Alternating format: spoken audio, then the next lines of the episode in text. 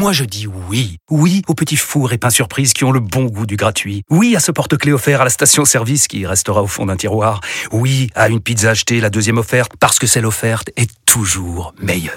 On préfère tous quand c'est gratuit. Chez Skoda, profitez de deux mois de loyer offert sur une sélection de modèles jusqu'au 31 mars. Portes ouvertes ce week-end. Deux loyers offerts après premier loyer en LLD 37 mois sur toute la gamme Skoda, Orenia et Enya Coupé, si accord par Volkswagen Bank. Détails sur skoda.fr. Pensez à covoiturer. Vous écoutez RMC. Il est 8h. RMC, la matinale week-end. Le journal de Stéphane Geneste, bonjour. Bonjour Mathieu, bonjour à toutes et à tous. Encore un numéro Kylian Mbappé hier soir. Pas sur la pelouse lors du match Monaco-PSG puisqu'il était en tribune toute la deuxième partie de la rencontre. Lactalis et les producteurs de lait se sont mis d'accord hier sur une hausse du prix du lait donc et la condamnation à 30 ans de prison pour le meurtrier du policier Éric Masson. Kylian Mbappé a encore fait le show hier soir lors de l'ouverture de la 24e journée de Ligue 1, mais pas sur le terrain. Le joueur et son équipe, le PSG, qui ont fait match nul 0-0 face à Monaco. Kylian Mbappé qui a été sorti à la mi-temps par le coach parisien Luis Enrique, mais il n'est pas allé rejoindre ses coéquipiers sur le banc pour la deuxième période, comme il est de coutume. Non, non, il est apparu dans les tribunes, Valentin Jamin. En survêtement, basket, casquette sur la tête, il marche, fait le tour du terrain, salue le public parisien, sourit, prend des selfies et rejoint la tribune à côté de sa mère après un remplacement justifié par son entraîneur Luis Enrique. C'est 100% à choix de l'entraîneur. Tôt ou tard, il faut qu'on s'habitue à jouer sans Kylian. C'est ma décision. En tant qu'entraîneur, mon objectif est de trouver ce qu'il y a de mieux pour l'équipe. Aucune blessure, relancer Enrique Sagas, je ne vais pas rentrer dans ce jeu, j'ai déjà répondu, c'est de la gestion, puis une nouvelle question. 3 sur 3, c'est un triplé, les trois mêmes questions. Je vous fais la même réponse. On va en avoir 4 Mbappé n'a plus joué un match de Ligue 1 entier depuis un mois. Après avoir salué ses supporters, ni lui ni le directeur sportif Luis Campos n'ont parlé hier, en conclusion d'un épisode qui marque une vraie fracture entre le PSG et sa star. Et l'agacement des dirigeants parisiens. Est-ce qu'il est ingrat, Kylian Mbappé? Est-ce que c'est un comportement d'enfant gâté? Ça vous fait beaucoup réagir depuis ce matin. Vous poursuivez. Le 32-16 est bien sûr ouvert. Et sur les terrains, la suite de la 24e journée du championnat aujourd'hui à 17h, Reims reçoit Lille et à 21h, Clermont-Marseille. Allez, 8h02 sur RMC. L'autre titre ce matin, c'est la colère des agriculteurs qui ne faiblit pas. Après la matinée de mobilisation hier, place de l'Étoile à Paris, d'autres agriculteurs ont mené une opération escargot. Hier soir, sur le périphérique parisien, le monde rural qui continue de surfer sur le succès et la médiatisation du salon de l'agriculture pour faire entendre sa voix. Il se tient jusqu'à demain soir.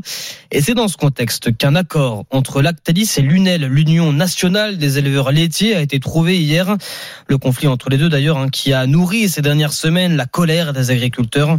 Alors pour le premier trimestre de l'année, Lactalis achètera les 1000 litres de lait à 425 euros. Johan Serrault est producteur de lait et président de l'UNEL. Là, cet accord montre que bah, les parties ont su reprendre le dialogue et de manière conclusive, puisqu'il y a un accord sur le prix de ce premier trimestre. Pour les producteurs de lait, c'est ce qui fait toute la différence euh, sur la rémunération, puisque euh, avec la première proposition de Lactalis début janvier euh, à 405 euros les 1000 litres, il n'y avait pas de rémunération possible. 425 euros, euh, ça fait une grosse différence puisque là, les éleveurs auront une rémunération peut-être pas à la hauteur nécessaire vis-à-vis du travail fourni, mais ça fait une grosse différence d'avoir une rémunération qui sera positive. On en vient maintenant à ces images qui ont marqué ces dernières heures. Des milliers de Russes dans les rues du pays pour les obsèques d'Alexei Lavalny. L'opposant de Vladimir Poutine, mort il y a deux semaines en prison sans encore que l'on en connaisse les raisons, a été inhumé hier au sud de Moscou. Plusieurs milliers de personnes étaient réunies pour lui rendre un dernier hommage. 91 personnes interpellées.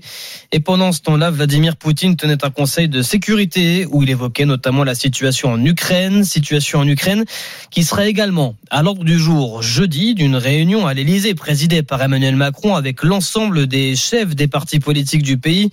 Le chef de l'État qui devra sans doute s'expliquer sur la question du possible envoi de soldats français en Ukraine, Sébastien Krebs. Oui, et comme les fois précédentes, cette rencontre se déroulera dans un huis clos total. Seuls les chefs de parti sont conviés, sans collaborateurs et sans téléphone. Le président souhaite un échange à bâton rompu, explique l'Élysée, pour que chacun puisse exposer son point de vue. Une rencontre qui était réclamée depuis plusieurs jours dans l'opposition, depuis ce tollé provoqué par Emmanuel Macron lorsque lundi dernier, il n'a pas exclu l'hypothèse d'envoyer des soldats français en Ukraine. Une perte de sang-froid avait réagi le patron du RN Jordan Bardella. Une folie avait dit le socialiste Olivier Faure. Tous les deux seront là comme les autres chefs de parti. Nul doute que ce débat occupera une partie des échanges et qu'Emmanuel Macron pourra éclaircir sa pensée, alors qu'on a vu depuis les dirigeants occidentaux se désolidariser un par un, puis Vladimir Poutine agiter à nouveau la menace nucléaire. Et toujours au chapitre politique, Gabriel Attal se montre à la manœuvre dans le contrôle des bénéficiaires de l'assurance chômage.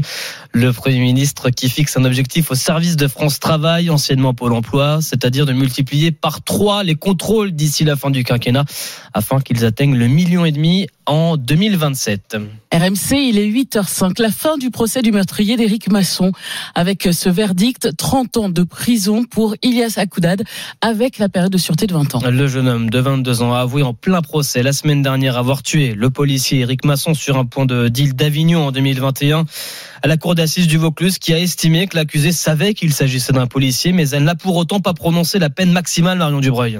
Oui, devant une salle comble de policiers, des collègues d'Éric Masson, des représentants syndicaux et en présence du numéro 2 de la police nationale, la Cour a rendu ce verdict qui établit la vérité judiciaire qu'attendait la famille d'Éric Masson, leur avocat Philippe Expert. Ce qui était important, c'est que euh, l'on considère que, que, cet homme qui est mort, et, et la mort n'est jamais acceptable, euh, l'a été ben oui, parce qu'il était policier.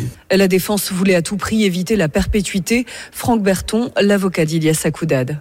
C'est pas une peine d'élimination, c'est une décision, je le redis, courageuse et aussi remplie d'humanité, euh, parce que c'était un procès difficile, compliqué, avec beaucoup d'émotions mais les jurés ont eu le courage de dire euh, nous ne prononçons pas la perpétuité. Une décision qui permet à Ilias Sakoudad, 22 ans, d'envisager un avenir, même s'il ne pourra pas sortir de prison avant ses 40 ans. Marion Dubreuil à Avignon pour RMC. Et attention, si vous comptez prendre la route aujourd'hui, bison futé, voie rouge sur toute la façade est du pays. Une prudence particulière sur les routes d'Auvergne-Rhône-Alpes pour ce week-end de vacances en prévision de chute de neige. Allez, deux mots de Formule 1 et de rugby. Et après leur médaille de bronze à Vancouver le week-end dernier, Antoine Dupont et les Bleus du rugby à 7 attaquent dès ce week-end à Los Angeles. Les Français qui ont battu cette nuit les Canadiens pour leur premier match de poule et c'est la rentrée pour les pilotes de Formule 1 et leurs écuries. Grand Prix de Bahreïn, c'est à 16h. Max Verstappen chez Red Bull partira en pole position. Il est suivi de Charles Leclerc chez Ferrari et de la Mercedes de George Russell. Et puis nous parlions sport avec un, budget qui vous dissuade parfois d'en faire, puisqu'on connaît l'expression le temps c'est de l'argent. Eh bien, figurez-vous que le sport c'est aussi de l'argent. Et d'après une étude OpinionWay, une aide financière pour pratiquer un sport serait la bienvenue. C'est en tout cas euh, ce que ces sportifs en devenir ont, confié à Mathis Caron et à Anna Bonnemazou Carrère. Ranger ses baskets et son tapis d'étirement, Armel, 48 ans, a dû s'y résoudre faute de budget. J'ai fait du pilate et c'est vrai que ça demande tout de suite un investissement financier assez important, 100 à 200 euros par mois et donc euh, bah, j'ai abandonné. Selon l'étude OpinionWay, ils sont 23% de sondés à estimer qu'une aide financière les aiderait à pratiquer un sport régulièrement, comme Constant, qui a eu un coup de pouce pour son inscription. Avec l'aide, la petite aide de mon entreprise, j'ai enfin pu prendre mon abonnement dans une salle d'escalade, mais ça a mis trois mois. Des aides, il y a aussi celles proposées par la caisse d'allocation familiale, le département, parfois c'est votre ville, comme à Montargis dans le Loiret. 50 euros pour la première inscription. Dominique Delandre est l'adjoint en charge des sports. Paradoxalement, on n'arrive pas forcément à dépenser tout le budget qu'on a alloué. Donc, comme quoi, ce n'est pas forcément qu'une question financière. Après, c'est une question de choix. Il vaut peut-être mieux peut-être acheter moins d'écrans euh, et prendre une licence, euh, une licence dans un club de sport. Pour 20% des Français interrogés lors de cette étude, l'accès gratuit à davantage d'équipements sportifs les inciterait aussi à pratiquer une activité physique régulière. Le reportage de Mathis Caron et d'Anna Bonnemazou Carrère pour RMC. Merci beaucoup Stéphane Jeunesse. Vous aussi c'est du sport hein, tous les matins. Oui. On est bien d'accord. Ça suffit, il le fait assez. Il y, y, a un duo en face de moi, c'est aussi du sport. Hein. Oui, oui, c'est vrai, c'est vrai. Et euh, heureusement que ça coûte pas trop cher. Allez, à tout à l'heure. 8h08. Tanguy est avec nous. Le 32-16 est ouvert. Bonjour Tanguy. Bonjour.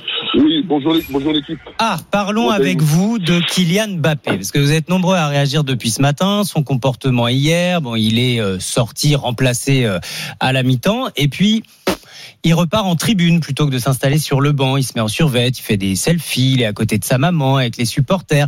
Euh, comportement d'enfant gâté, Tanguy? Euh, je dirais oui. Euh, Je dirais oui. Bon, je, je vous dis tout de suite, je suis supporter du PSG, abonné. Ouais. Bon, moi perso- personnellement, je trouve que il, il est en train de rater sa sortie. Il est en train de rater sa sortie. Pourquoi? Parce que déjà, bon, je pense que il a, il a tout fait à Paris. Hein, bon, on le remercie pour ce qu'il a fait auparavant. Bon, des fois aussi, il a été aussi, euh, il a loupé, il a eu des loupés.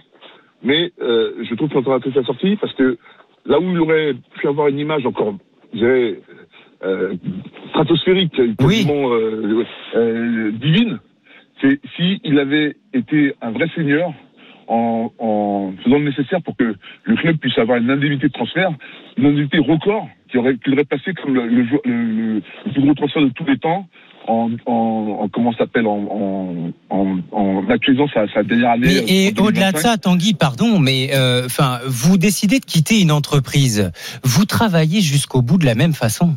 Tanguy, je vois pas Oui, pourquoi vrai, un vrai, footballeur, parce qu'il annonce son départ, tout d'un coup, j'en ai plus rien à faire, on me sort du terrain, bah, je vais aller faire des photos. Voilà, Enfin, c'est celui, il est en train de rater sa sortie parce que et, et je pense que de toute façon, c'est, comme on dit, c'est chasser le naturel. Il revient au galop, que.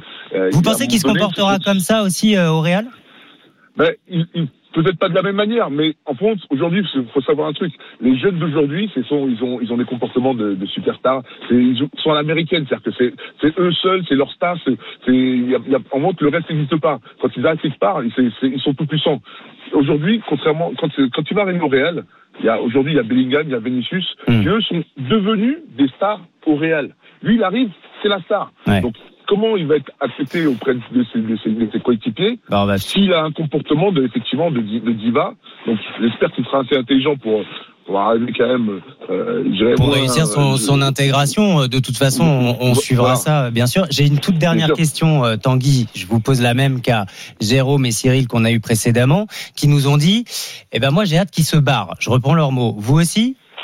Oui, non, parce que j'ai hâte, parce que comme lui, il est en train de rater sa sortie, il aurait, il aurait pu euh, la faire euh, autre- autrement, euh, et il est en train de la rater. Bon, euh, c'est- je sais pas, faut qu'il faut qu'il fasse quelque chose pour ses, pour ses derniers Et on mois. entend. Non, sinon, il, il risque effectivement euh, bah, de partir par la petite porte. Euh, On entend la déception dans votre voix de supporter ce matin et elle est partagée. Vous poursuivez. Merci beaucoup Tanguy. Vous poursuivez au 32-16 bien évidemment. On est ensemble jusqu'à 9h30. Il est 8h11. C'est l'heure de jouer. RMC, la matinale week-end. Le 10 minutes chrono. Avec un très beau week-end à vous offrir. euh, trois nuits chez VVF, Peggy. Et vous allez choisir votre destination. Il y en a plus de 100 et vous aurez le choix entre une résidence ou un camping pour un séjour sport et nature. Il y a même des activités en famille, des activités pour les enfants, les ados. Franchement, n'hésitez pas à tenter votre chance. Vous envoyez le mot matin au 732 16 par SMS, matin au 732 16 ou alors vous appelez le 32 16, la touche 4. 10 minutes pour vous inscrire. Bonne chance à vous. À suivre dans la matinale week-end. À 8h20, la Story Sport avec Antoine Salva. De quoi vous nous parlez ce matin Bonjour. Bonjour à toutes et à tous. Ce matin, dopage et excuses bidons. Cette semaine, Libération a catalogué les meilleurs et les pires argumentaires des sportifs attrapés par la patrouille. Ça vaut Ah. le détour. Eh ben, on va voir ça tout à l'heure. D'abord, partons à Moscou. Euh, comment et surtout pourquoi Poutine a-t-il laissé faire ces milliers d'opposants? Euh, Comment ont-ils pu scander le nom de Navalny en pleine rue lors de ses obsèques Sergei Girnov, expert en relations internationales, un ancien euh, officier du KGB, est avec nous dans deux minutes sur RMC. RMC jusqu'à 9h30, la matinale week-end. RMC jusqu'à 9h30, la matinale week-end. Mathieu Roux. Bon réveil avec RMC, il est 8h14. Le témoin RMC. Notre témoin ce matin, c'est Sergei Girnov, expert en relations internationales, ancien officier de renseignement du KGB. Bon, bonjour à vous. Euh, bonjour Mathieu. Merci d'être avec nous pour évoquer ce qui s'est donc passé hier à Moscou. Écoutons. Ces milliers, dix mille même, euh, Russes en pleine rue à Moscou qui scandent le nom de Navalny. Un cortège impressionnant sur les trois kilomètres et demi qui séparent l'église du cimetière où repose désormais celui dont Poutine s'est toujours refusé à prononcer le nom. Mais pourquoi Poutine a laissé faire ça? Comment on peut l'expliquer, Sergei Girnov Euh, il était coincé. Il ne pouvait rien faire parce que, vous savez, euh, c'était le dernier hommage à, Navalny. Euh, et en Russie, c'est quand même un pays qui est qui est chrétien pour une grande majorité, euh, et donc en fait, il était impensable de ne pas le faire, et donc Poutine était piégé. Et je crois que personne ne s'attendait à cette foule qui s'est rassemblée d'abord euh, autour de l'Église, et puis euh, le pouvoir s'est piégé aussi d'une manière euh, assez particulière parce qu'en fait, ils, ils ont voulu empêcher un peu les gens euh, de euh, de participer à la cérémonie. Donc ils ont euh, ils ont placé une église à 3 kilomètres. Ils ont trouvé une église euh, seulement à 3 kilomètres du cimetière. Et euh, finalement, tous les gens qui étaient autour de l'église, euh, une fois la cérémonie ter- terminée et le corps euh, de Navalny parti au cimetière, en fait, ils ont suivi spontanément le corps et c'est devenu un cortège funéraire. Et un cortège funéraire de 3 kilomètres et demi avec euh, euh, énormément de gens. Euh, je crois qu'il y avait plusieurs dizaines de, de, de, de, de milliers de personnes. Et donc, Impossible à, réprimer, Sergei Janov. Vous dites qu'il y a deux situations où même en Russie on ne peut pas réprimer lors des enterrements et aussi à quelques jours d'une présidentielle. C'est ça, c'est euh, c'est c'est une euh, c'est une campagne présidentielle même si nous 18 savons mars. que en, en réalité ça ça n'existe pas en fait les euh, euh, les, les élections. Euh, mais euh, c'est une campagne et euh, vous- savez c'est c'est la loi de nombre aussi. Parce que si vous sortez une si une dizaine de personnes sort face à un millier de policiers bien évidemment vous pouvez rien faire. Mais s'il y a plusieurs dizaines de milliers de personnes comme on l'a vu dans la rue qui qui étaient dans la rue en réalité la police était là mais il pouvait il pouvait le rien faire euh, même si elle voulait le f- si elle aurait voulu faire parce que trois kilomètres et demi ben vous n'avez plus d'endroit où empêcher ces gens Et voilà ce qui explique que les 128 interpellations ont eu lieu dans 19 villes russes, mais pas beaucoup à, Moscou. Vous parliez de la police, Sergei Girnov. C'est l'image dans l'image euh, qui marque peut-être encore plus les opposants à visage découvert face à une police cagoulée, comme si c'était maintenant le pouvoir qui avait peur de sa population et non plus l'inverse. Absolument, c'est l'image qui, euh, qui m'a marqué. En fait, il y a, y a deux images qui m'ont marqué. C'est celle-ci et l'autre. euh, si vous aviez regardé ces, ces funérailles à la télévision, la plupart du temps, vous la, vous la voyez. En fait, l'image que vous voyez, c'est à travers la grille, soit la grille de l'église, soit la grille du cimetière. Et donc, on avait l'enterrement derrière des grilles. Donc, un pays grillagé et cette police, finalement, qui a peur de son peuple. Et euh, vous savez, ce matin, j'ai lu un témoignage d'un- de, de quelqu'un qui a assisté à ces funérailles. Il, il a dit qu'à un moment donné, il y a un policier qui s'est rapproché de lui et qui lui a chuchoté « Je suis avec vous ». y compris dans les rangs de la police poutinienne. Sergei Girnov, pourquoi dites-vous que Navalny mort est désormais plus préoccupant pour Poutine que vivant? Parce que quand il était euh, emprisonné dans, euh, dans, dans cette colonie pénitentiaire, euh, il pouvait encore faire quelque chose, il pouvait inventer des choses, et Poutine pouvait faire pression sur lui, parce que bon, vous savez, il a passé quand même 300 jours, euh, 300 jours à l'isolement euh, pendant trois ans. Navalny mort, Poutine ne peut absolument rien lui faire, mais Navalny mort est toujours présent et maintenant nous avons un endroit. À Moscou maintenant il y a un endroit où il est enterré et donc cet endroit va devenir le mémorial. Il y a les gens qui vont euh, y aller euh, pratiquement tous les jours, qui vont déposer les fleurs et donc ça, ça va faire très très mal à Poutine. Un lieu de pèlerinage euh, sans aucune euh, crainte de la part de, de ses opposants? Bah, en principe, vous savez, c'est un cimetière, donc euh, vous ne manifestez tant que vous ne criez pas de slogan, tant que vous ne venez pas avec des pancartes euh, sur lesquelles il est, il est inscrit, il est inscrit quelque chose, euh, vous euh, vous rendez euh, tout simplement un dernier hommage à quelqu'un qui est enterré. Comme en France, vous allez dans un petit euh, dans un cimetière, personne ne peut vous empêcher euh, d'aller à Montparnasse, je sais pas à Paris ou à Père-Lachaise. Mais la brèche qui s'est ouverte hier avec euh, cette manifestation euh, spontanée et non réprimée, est-ce que ça peut donner des idées euh, pour d'autres manifestations euh, dans les jours qui viennent? Absolument, parce que déjà c'était la deux- quasiment la deuxième euh, manifestation en, en un mois. Parce qu'avant il y avait Boris Nadejdin qui était un candidat qui était accepté par le pouvoir, Opposant le à pouvoir Poutine. lui a euh, pour le pouvoir de Poutine pour participer à la campagne présidentielle. On lui a permis de, euh, d'accueillir, de cueillir les signatures. Et donc, il y a eu 211 000 personnes qui sont, qui ont formé aussi les queues pour donner les signatures à Nadezhdin. Après, il y a eu hier les, les funérailles de Navalny. Et le 17 mars, il y a une action de l'opposition russe qui est prévue à midi. Ils ont dit, tout le monde euh, vient hein, à midi euh, dans les lieux de vote, dans les bureaux de vote, et donc on va former les queues comme pendant les funérailles de, de, de Navalny. Et Poutine en principe, ne peut absolument rien faire contre ça. Merci beaucoup. Sergei Girnov, expert en relations internationales, ancien officier de renseignement du, du, KGB. Merci pour votre décryptage, votre analyse euh, de cette Russie nécessaire après plus de, de deux ans de guerre et ses obsèques euh, du principal opposant Alexei Navalny hier à Moscou. Il est 8h20 minutes. Je suis dopé, mais c'est pas de ma faute. La Story Sport arrive dans quelques instants. À tout de suite.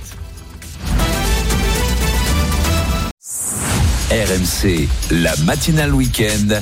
Mathieu Roux. 8h22. RMC. La Story Sport. L'histoire sport du jour avec Antoine Salva. Bonjour Antoine. Bonjour Mathieu, bonjour Peggy. Dans l'actualité sportive de ces dernières semaines, deux affaires de présomption de dopage touchent des athlètes français. Alors qu'ils tentent de prouver leur innocence, leur argumentation repose sur l'absence d'intentionnalité. tout à fait, ce sont des affaires sensibles. Jeudi, on apprenait que le footballeur Paul Pogba était suspendu 4 ans après un contrôle positif à la testostérone en Italie.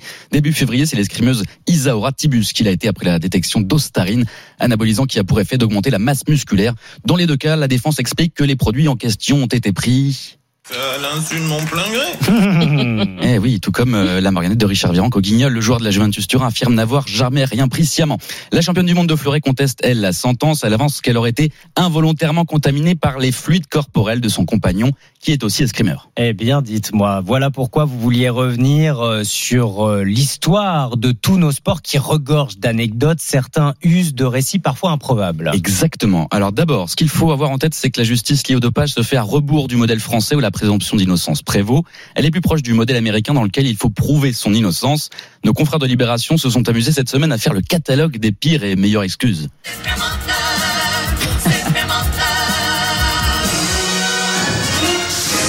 Petit clin d'œil à la marionnette de de feu Jacques Chirac quand Canal était encore cool. Commençons par notre Richard National en 2009. À Miami, euh, Gasquet contrôlé positif à la cocaïne. Le tennisman invoquera des baisers langoureux avec une jeune femme en boîte de nuit et sera blanchi. Même sort, même trace pour Gilberto Simoni. Le cycliste italien ira jusqu'à dire que la seule explication provenait de la consommation de bonbons à la coca provenant du Pérou. Mais je te le propose pas. Tu me le proposerais, je refuserais. Comment peux-tu savoir que tu refuserais puisque je te le propose pas Alors Antoine, l'alimentation est souvent citée hein, pour construire la défense des sportifs incriminés. Oui, vous vous souvenez peut-être d'Alberto Contador, double vainqueur du Tour de France, positif au clenbuterol sur la grande boucle 2010, titre qu'il perdra ensuite. À l'époque, le coureur accusait un élevage espagnol de viande bovine.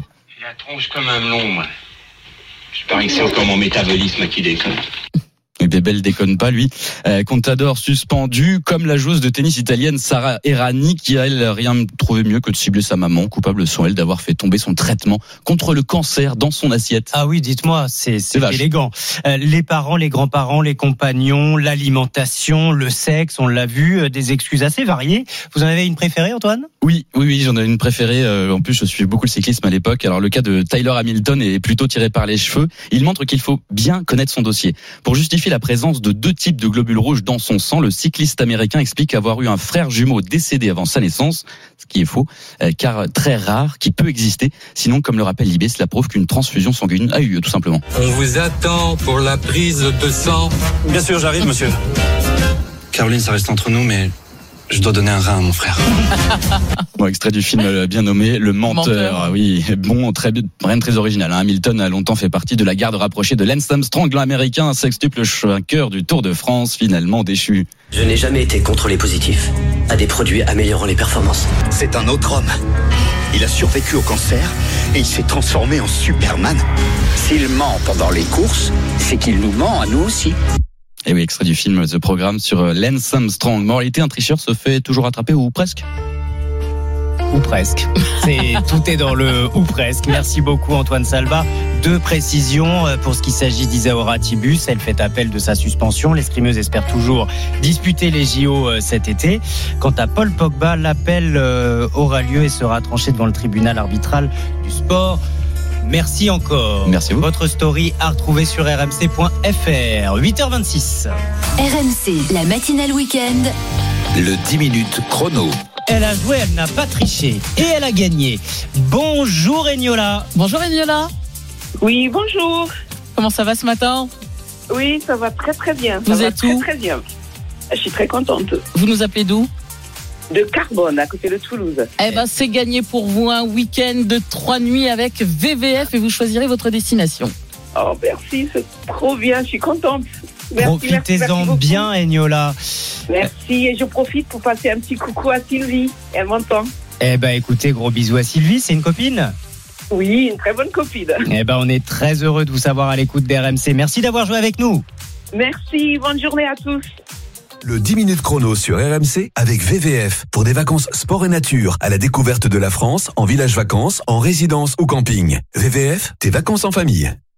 Et si on taxait les milliardaires pour financer la transition écologique? C'est une idée portée par la majorité Renaissance en vue des européennes, défendue par le député David Amiel, qui est avec nous à 8h40 sur RMC. Restez avec nous. RMC, La matinale week-end. Le temps du jour, Peggy. Bien perturbé avec des averses soutenues ce matin entre le nord de l'Aquitaine, le Limousin, en allant vers le Val-de-Loire, le tout accompagné de vent. C'est un temps sec sur l'est et près de la Méditerranée. Et cet après-midi, bah, de la pluie quasiment partout avec euh, des averses par intermittence sur le nord-ouest, des averses soutenues et orageuses entre euh, le sud-ouest en allant vers l'île de France et les frontières du nord. Et ça va se gâter également près de la Méditerranée avec des averses et du vent, de la neige en montagne. Et finalement, ça restera sec uniquement entre l'Alsace et les Savoies. Et puis une petite poche euh, de temps sec, mais bien voilée entre le midi toulousain et euh, Perpignan. Et c'est très beau du côté de la Corse toute la journée. Les températures de 8 à 11 degrés globalement dans le nord, jusqu'à 17 au sud. Merci Peggy. Vous écoutez RMC, merci de nous rejoindre. Il est précisément 8h30, nous sommes le samedi 2 mars. L'heure pour vous de ne rien manquer de l'actualité. Tout ce qu'il faut savoir, toute l'actualité en 5 minutes avec vous, Clara Gabillet, bonjour. Bonjour à tous. Un proviseur de lycée menacé de mort. Des élèves l'accusent d'avoir frappé une élève qui refusait d'enlever son voile. L'hommage de milliers de Russes à Alexei Navalny à Moscou et Kylian Mbappé dans les tribunes avec sa mère. L'attaquant remplacé à la mi-temps du match nul contre Monaco. On commence donc avec ce proviseur qui reçoit des menaces de mort sur les réseaux sociaux. Le proviseur du lycée Maurice Ravel dans le 20e arrondissement de, Paris. Plusieurs dizaines d'élèves demandent sa démission. Ils accusent cet homme d'avoir frappé une élève qui refusait de retirer son voile. Nicolas Bray, membre du syndicat national des chefs d'établissement, dénonce un embrasement sur les réseaux sociaux d'un fait qui est réel à l'extérieur. Sur les réseaux sociaux, on indique que le proviseur euh, a frappé les élèves et en conséquence, les choses s'enflamment. Il est menacé de mort. Ça a mis la communauté scolaire euh, en émoi, qui s'est euh, soudée derrière son proviseur. Sur les réseaux sociaux, on a l'habitude que des groupes fassent pression. C'est aussi un moyen de, faire reculer ce que nous portons collectivement, qui est, qui est la laïcité. Et c'est ce qu'on n'accepte pas, en fait. Lui est soulagé après plusieurs jours de procès. Le père d'Éric Masson, euh, policier tué sur un point de deal à Avignon en 2021, son meurtrier, Ilias Akoudad, a été condamné à 30 ans de prison, assorti de 20 ans de sûreté. Écoutez donc la réaction de Marc Masson, lui-même policier à la retraite. Nous sommes satisfaits, la justice est passée. La qualité de policier intervenant de mon fils a été reconnue. La condamnation nous semble juste. Il reconnaît que notre fils a été tué euh, par une personne qu'il ne, qui ne pouvait ignorer qu'il était policier. Et quoi qu'il en soit d'aujourd'hui, euh, je reste un père qui a perdu son fils et quelle que soit la condamnation, il ne reviendra jamais. C'est comme ça. Donc on reste avec notre tristesse. Effectivement, il n'y a pas de gagnant. Il n'y a que des perdants. RMC 8h32. Ils étaient des milliers à Moscou pour assister aux obsèques d'Alexei Navalny. Des Russes rassemblés en hommage à l'opposant numéro un de Vladimir Poutine qui est mort en prison.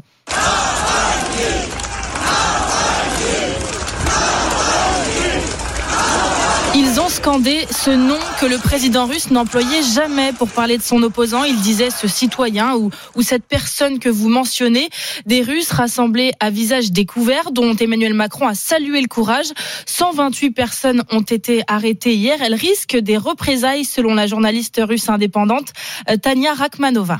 Pense pas qu'ils risquent d'être fichés. Je crois qu'ils sont déjà fichés. Le pouvoir a pris la décision que ça va se passer comme ça, donc ça s'est passé comme ça. Mais les suites, on ne sait pas parce qu'à Moscou, c'est pas la première fois que pendant la manifestation, rien ne se passe, mais le lendemain, la police vient ou on a des problèmes au travail. En avril 21, il y avait une manifestation non autorisée dans le centre de Moscou qui s'est passé calmement. Mais après, je connais plusieurs cas. La police est euh, venue parce qu'ils étaient tous fichés, parce qu'il y a des caméras de reconnaissance. Des nouvelles mesures pour lutter contre les contrefaçons, c'est ce qu'a annoncé hier le ministre délégué au compte public Thomas Cazenave, notamment en renforçant les contrôles du commerce en ligne avec des cyber-enquêteurs. Eh bien, vous allez l'entendre, ça ne va pas changer les habitudes de Benjamin qui a l'habitude d'en acheter. Ça fait à peu près trois ans que je commande sur différents sites de maillots de contrefaçon et je fais attention à ce que le site soit réputé comme relativement fiable. En quelques semaines, je l'ai reçu dans ma boîte aux lettres comme un maillot classique. On fait des économies avec un maillot à 35 euros au lieu de 110 euros en boutique. Pour euh, la qualité euh, qu'on a, il est relativement fiable. On croirait presque un produit officiel. J'ai plusieurs personnes qui commandent sur différents sites et pourtant euh, personne ne s'est jamais plaint qu'il ait reçu un mail comme quoi son produit était saisi et je pense qu'on ne prend pas forcément beaucoup de risques. Vous l'avez sûrement constaté depuis hier au supermarché, la collecte annuelle des Restos du Cœur a démarré. 80 000 bénévoles mobilisés partout en France depuis hier. Objectif récolter 9 000 tonnes de dons en trois jours. Mohamed n'a plus d'emploi, mais il a quand même tenu à être solidaire en faisant également un don. J'en ai eu pour 17 et quelques, c'est pas non plus énorme, mais quand on a un budget serré où il faut tenir le mois avec telle ou telle somme, bah, donner 17 euros comme ça, ça fait quand même un petit trou. J'ai fait un effort, c'est un effort, mais on j'y allais tant pis. J'aurais pu être à leur place. J'aurais jamais cru qu'un jour j'allais me retrouver dans une situation sans travail, à vivre encore chez les parents à 40 ans et tout. On m'aurait dit ça il y a 10 ans en arrière, j'aurais dit c'est impossible, mais pourtant on espère que ce petit geste peut aider les gens qui sont dans le besoin. Début de la collecte marqué comme d'habitude hein, par le concert des enfoirés hier à la télé sur TF1 avec une petite pique sur les Jeux Olympiques de Paris dans le sketch de Patrick Fiori et Michael Youn. Les bloqués dans le métro, ça va être un énorme bordel tous les Ah oui, carrément. Ah, c'est dit. Excellent. Bah écoutez, il chante ce que beaucoup craignent et pense Exactement. un peu tout bas. Mais on espère que ça n'arrivera pas. hein. On verra. Euh, Clara, on termine avec un petit kiki dans les gradins. Kylian Mbappé aperçu en tribune et en survêtement. Oui, c'est l'image qu'on retiendra sûrement du match d'hier soir, le match nul 0-0 entre Monaco et le PSG. Première fois que l'attaquant sort à la mi-temps, mais il n'a pas rejoint ses coéquipiers sur le banc. Mais sa maman en tribune, son entraîneur Luis Enrique n'a pas voulu commenter cette étonnante sortie, mais il assume sa décision. C'est 100% un choix de l'entraîneur. Tôt ou tard, il faut qu'on s'habitue à jouer sans Kylian. C'est ma décision. En tant qu'entraîneur, mon objectif est de trouver ce qu'il y a de mieux pour l'équipe. Et la Ligue 1 continue aujourd'hui avec euh, Reims-Lille à 17h et Clermont-Marseille à 21h. Et vous le vivrez évidemment sur RMC. Bien sûr, et cette petite polémique, euh, Kylian Mbappé, à mon avis, quelque chose me dit qu'on y reviendra dans les GG du sport à partir de 9h30 avec Jean-Christophe Drouet. Merci Clara, ne restez pas trop loin. Il est 8h36, vous êtes sur RMC. À suivre dans la matinale week-end. Avant vos GG du sport, Perico Légas nous rejoindra. Le beurre et l'argent du beurre, c'est à 9h10. Nous parlerons des salades en sachet. Est-ce que vous saviez qu'elles étaient lavées à l'eau de Javel? Non, mais ça, c'est dingue. Qu'on peut y retrouver des résidus de chlore. Et voilà, bon appétit, le beurre et l'argent du beurre. 9h10 donc tout à l'heure. À 8h50, le coup de main conso avec vous, justement, Clara Gabillet. Comment continuer de faire de bonnes affaires au rayon hygiène malgré la fin des méga promos? Eh bien oui, les méga promos, c'est terminé. Alors on va trouver des astuces pour s'y retrouver quand même. Va falloir ruser. D'abord, parlons de cette idée, taxer les milliardaires pour financer la transition écologique. Pas encore officiellement une proposition de campagne pour les européennes, mais une idée force défendue par la majorité Renaissance. Le député David Amiel est notre invité dans deux minutes sur RMC. RMC jusqu'à 9h30, la matinale week-end. RMC 6h30, 9h30, la matinale week-end. Mathieu Rouault. Bon début de journée à l'écoute d'RMC, il est 8h41. L'entretien RMC. Et l'invité de l'entretien RMC ce matin, c'est euh, David Amiel, député et vice-président du groupe Renaissance. Bonjour à vous. Bonjour. Euh, Votre euh, candidate est désormais officiellement investie, Valérie Hayé, candidate tête de liste Renaissance pour les Européennes. Elle a effectué son premier déplacement hier sur ces terres mayennaises, inconnue du grand public, mais fille d'agriculteur, petite fille d'agriculteur. Est-ce que ça va suffire pour répondre à cette colère agricole qui gronde encore? Ah bah en tout cas, c'est la mieux équipée pour y répondre, non seulement par son passé, vous l'avez euh, rappelé, elle vient d'une famille d'agriculteurs, c'est des sujets qu'elle connaît extrêmement bien techniquement et ça fait un contraste avec beaucoup d'autres élus qui parlent beaucoup d'agriculture sans la connaître, mais c'est aussi et surtout un dossier sur lequel elle s'est beaucoup investie au Parlement européen. Elle était notamment responsable des questions budgétaires, elle s'est battue pour éviter des coupes dans la politique agricole commune, cette politique européenne qui bénéficie à nos agriculteurs. Et c'est vraiment ce qu'elle est, Valérie Hayé, c'est-à-dire une femme sincère, une femme de terrain et surtout une femme compétente et influente à Bruxelles. Sur ce dossier agricole, une évidence, le choix de Valérie Hayé. Mais elle a quand même été obligée de se justifier hier lors de son déplacement. Je ne suis pas une candidate par défaut, parce que c'est vrai que beaucoup de noms ont circulé. Il y a même eu des refus. Bruno Le Maire, Jean-Yves Le Drian, Julien de Normandie n'ont pas voulu être tête de liste. Est-ce que, euh, oui ou non, quelque part, Valérie Hayé est quand même euh, un second choix? Non, elle n'est pas un second choix, c'est au contraire le bon moment pour désigner une tête de liste.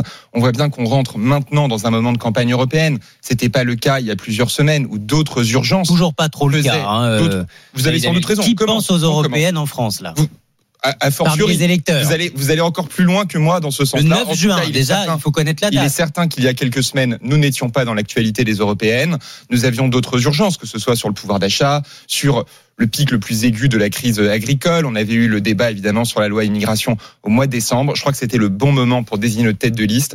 Et Valérie Ayé est la bonne parce qu'elle est au fond tout ce que Jordan Bardella n'est pas. La sincérité d'une part, mais surtout la compétence et l'efficacité de l'autre. C'est la cinquième députée la plus influente à Bruxelles pour défendre les intérêts de la France. que Jordan Bardella est quand même 12 points au-dessus d'elle dans les sondages. Elle va réussir euh, pendant les quelques semaines, les, les 3 ou 4 mois qui, qui restent à inverser les courbes Elle a tout pour réussir. Et évidemment, une campagne, c'est un combat. Mais ce combat, c'est celui de la démagogie contre l'efficacité. Valérie Hayé, pendant que Jordan Bardella séchait les séances du Parlement européen, s'investissait pour avoir un plan de relance face à la crise sanitaire qui a permis d'éviter d'avoir, au moment du Covid, ce qu'on avait eu dix ans avant avec la chute de Lehman Brothers, c'est-à-dire une crise très profonde dans la zone euro. Elle a sauvé la PAC. Pendant ce temps-là, Jordan Bardella, lui, ne faisait rien, s'en mêle les pinceaux dans les dossiers qu'il prétend défendre. Et c'est ce contraste-là que l'on va mettre en avant pour la campagne européenne. Elle a aussi euh, signé un traité de libre-échange avec le Chili, alors que les agriculteurs, parmi leurs principales revendications, disent stop au traité de libre-échange. Il va falloir qu'elle se justifie. Elle commence d'ailleurs à le faire vu la polémique naissante. Les agriculteurs ne disent pas non au commerce international. Notre agriculture dépend beaucoup du commerce international. On exporte massivement dans beaucoup de filières. C'est ce qui fait de la France une grande puissance agricole. Euh, C'est ce qui fait- justifie ce- ce- cette signature par le lithium.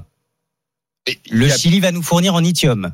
Mais ce qui est très important, il y a évidemment le lithium, mais il y a aussi le fait d'avoir des clauses qui protègent nos agriculteurs de la concurrence déloyale. Nos agriculteurs sont prêts à la concurrence à condition qu'elle soit loyale. C'est ça leur demande. C'est pour ça que, par exemple, nous avons bloqué, c'était un veto français du président de la République, le traité avec la zone Mercosur, c'est-à-dire une grande partie de l'Amérique latine, justement parce qu'elle ne remplissait pas cette condition. En Ça, revanche, et sortir du commerce international, comme le propose le Rassemblement national, ce serait envoyer notre agriculture dans le mur parce que elle dépend pour ses débouchés de ses capacités à vendre à l'étranger. C'est pour ça que notre pays est une grande puissance agricole. Quel cadeau ce serait faire à l'étranger que d'en sortir. Une autre idée que vous défendez, David Amiel, et qui pourrait euh, beaucoup nous interroger dans cette campagne des européennes. Taxer les milliardaires au niveau européen, peut-être même au niveau mondial, pour financer la transition écologique. Est-il vrai que vous en avez parlé lors du bureau exécutif de Renaissance jeudi soir et que cette idée a plu? Ce qui est certain, c'est que, contrairement à ce que pense la gauche, si on veut être efficace en matière de lutte contre les inégalités, en matière de lutte contre la mondialisation sauvage, il faut agir au niveau européen ou au niveau international pour ne pas être le dindon de la farce. Parce que si vous augmentez tout seul dans votre coin la fiscalité sur les grandes entreprises ou sur les plus riches, ils iront tout simplement créer leur richesse ailleurs et vous n'aurez rien gagné. Là, on Et parle cette pas ligne- des entreprises, cette on ligne- parle des particuliers. Vous avez raison, mais cette ligne de coopération européenne en matière de justice fiscale, c'est la ligne de notre majorité et du président de la République. Et on a obtenu, je voudrais quand même insister dessus parce que ça explique pourquoi cette proposition s'inscrit dans une suite logique. On a obtenu des victoires historiques que jamais la France n'avait eues. Le président de la République a obtenu une taxe carbone aux frontières. Ça permet de taxer, par exemple, les importations chinoises qui ne respectent pas les mêmes critères environnementaux. On comprend bien la de la cohérence et, et la obtenu- philosophie dans laquelle s'inscrit cette idée. Mais je voudrais qu'on profite du temps qu'on a pour que vous la précisiez, euh, cette idée.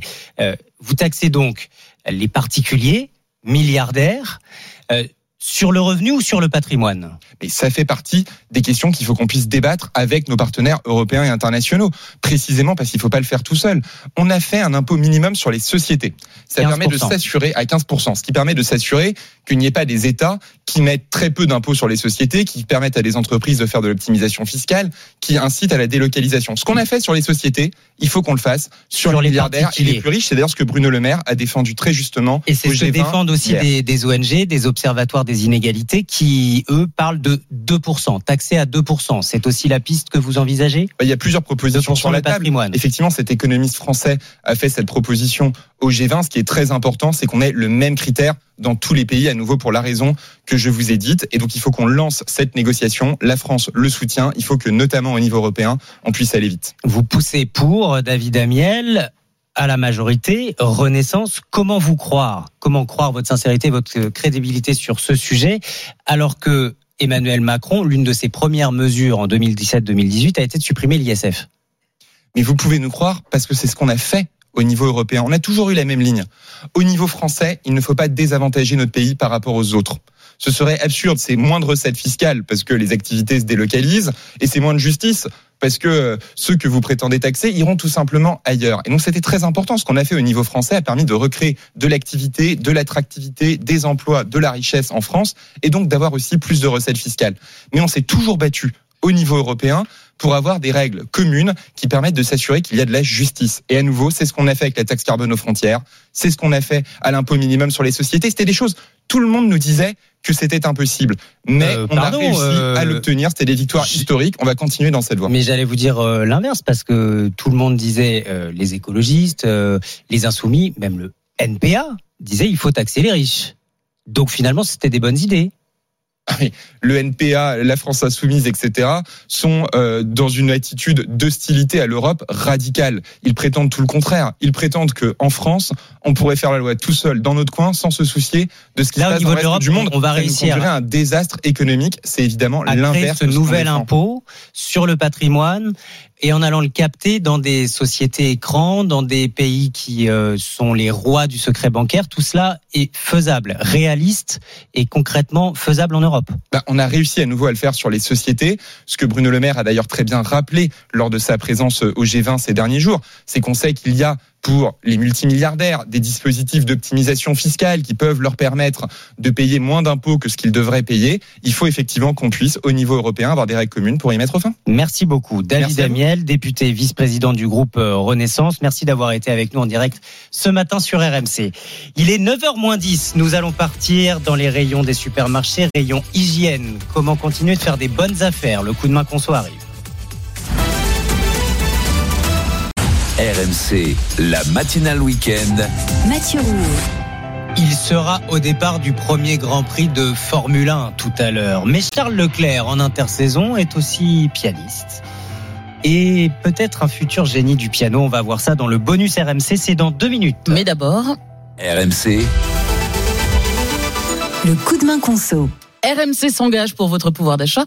Comment faire des économies au quotidien? C'est avec vous, Clara Gabillet. Et comment surtout continuer d'en faire? Ce matin au, région, au rayon hygiène malgré la fin des méga promos. C'est fini, hein, les gels douches, les déos, les couches à moins 80% depuis hier. Euh, ce sera maintenant moins 34% maximum. Va donc falloir ruser, Clara, pour continuer de faire des bonnes affaires. Bah oui, parce que c'est souvent assez cher, les produits de beauté, les produits d'hygiène, à tel point qu'en ces temps d'inflation, un Français sur cinq doit choisir entre acheter un produit alimentaire et un produit d'hygiène. C'est ce que nous a appris il y a quelques jours le baromètre hygiène et précarité de l'IFOP. On parle là quand même de produits euh, nécessaires, essentiels, le dentifrice, le papier toilette, pas des choses euh, superflues. Mais les promos seront aussi plafonnés pour la lessive ou encore les couches.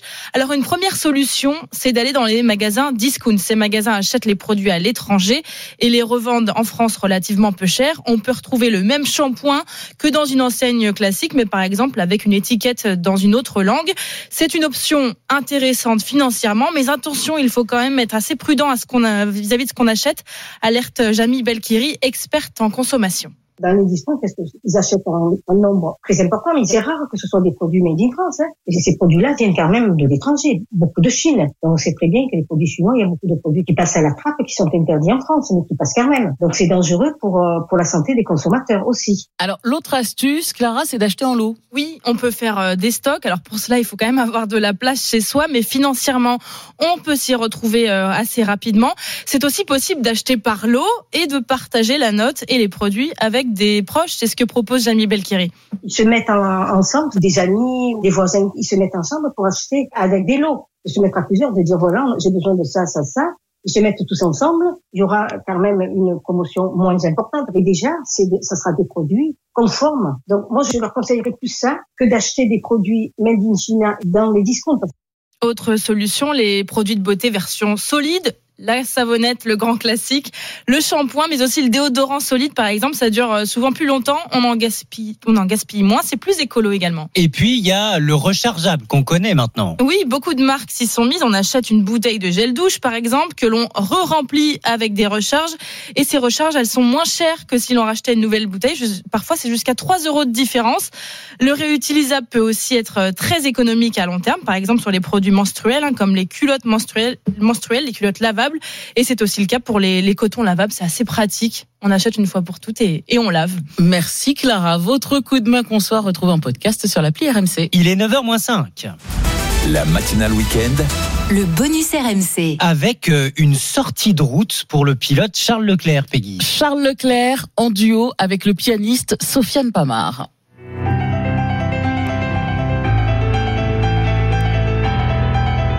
Alors oui, vous avez l'habitude de le voir sur les circuits de F1 en rouge aux couleurs de la Scuderie euh, Ferrari. Charles Leclerc a lâché son volant quelque temps pour se mettre devant son piano. En mai dernier, alors certains euh, l'ont peut-être vu, l'ont peut-être suivi, le sportif monégasque de 26 ans avait sorti quelques titres qu'il avait lui-même composés puisque à ses heures perdues, il est aussi pianiste. Alors pour le plaisir avant tout, mais l'histoire commence à devenir sérieuse.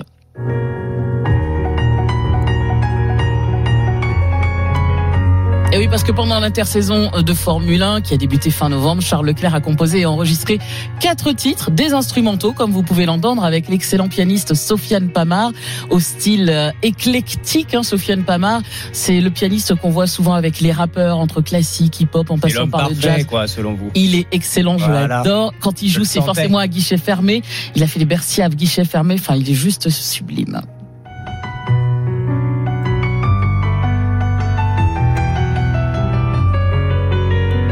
Ça, c'est l'un des quatre instrumentaux qu'ils ont écrit, euh, coécrit ensemble et travaillé ensemble.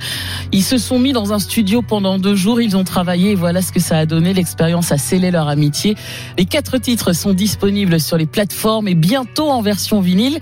Et en plus, pour euh, ceux qui jouent du piano, les partitions seront disponibles en édition limitée. Je trouve l'idée géniale. Charles Leclerc, qui partira aujourd'hui en deuxième position, puisque c'est l'actualité hein, du Grand Prix de Bahreïn. La première course de la saison 2024 de Formule 1, c'est cet après-midi, départ à 16h. Et ce sera à vivre, bien sûr, sur RMC. Ce sera pas exactement euh, cette ambiance euh, piano feutré. Hein, Vous pouvez euh, vous taire deux minutes du- ou... du- Ok, ok. Réveillons-nous en douceur en attendant 16h.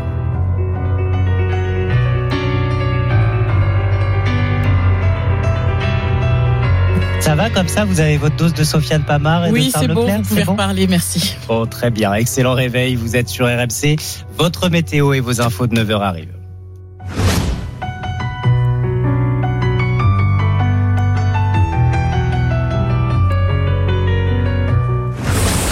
RMC, La matinale week-end.